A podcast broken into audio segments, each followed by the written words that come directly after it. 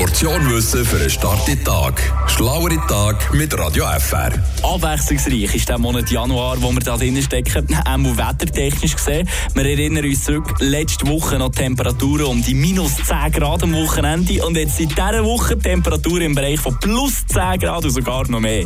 Wenn das Ganze aber ging noch zu frisch ist und lieber das ganze Jahr Sommer hätte, dann müsste seine Sommerferien genau am besten jetzt nehmen und in die südliche Hälfte von unserem Erdball reisen.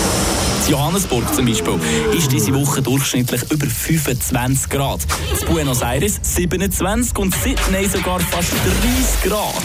Und während dann bei uns im Juli das Thermometer wieder dunkelrot vor Hitze anzeigt, dann ist an diesen Orten meistens eher mildes Wetter angesagt. Sydney zum Beispiel hat eine Durchschnittstemperatur im Juli von ungefähr mal 15 Grad.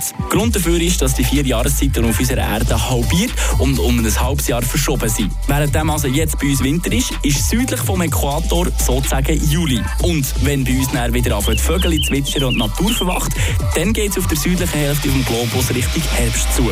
Übrigens noch als kleiner Trost für alle Sommerfans, die weder Zeit noch das Geld haben, für jetzt in den Süden zu reisen.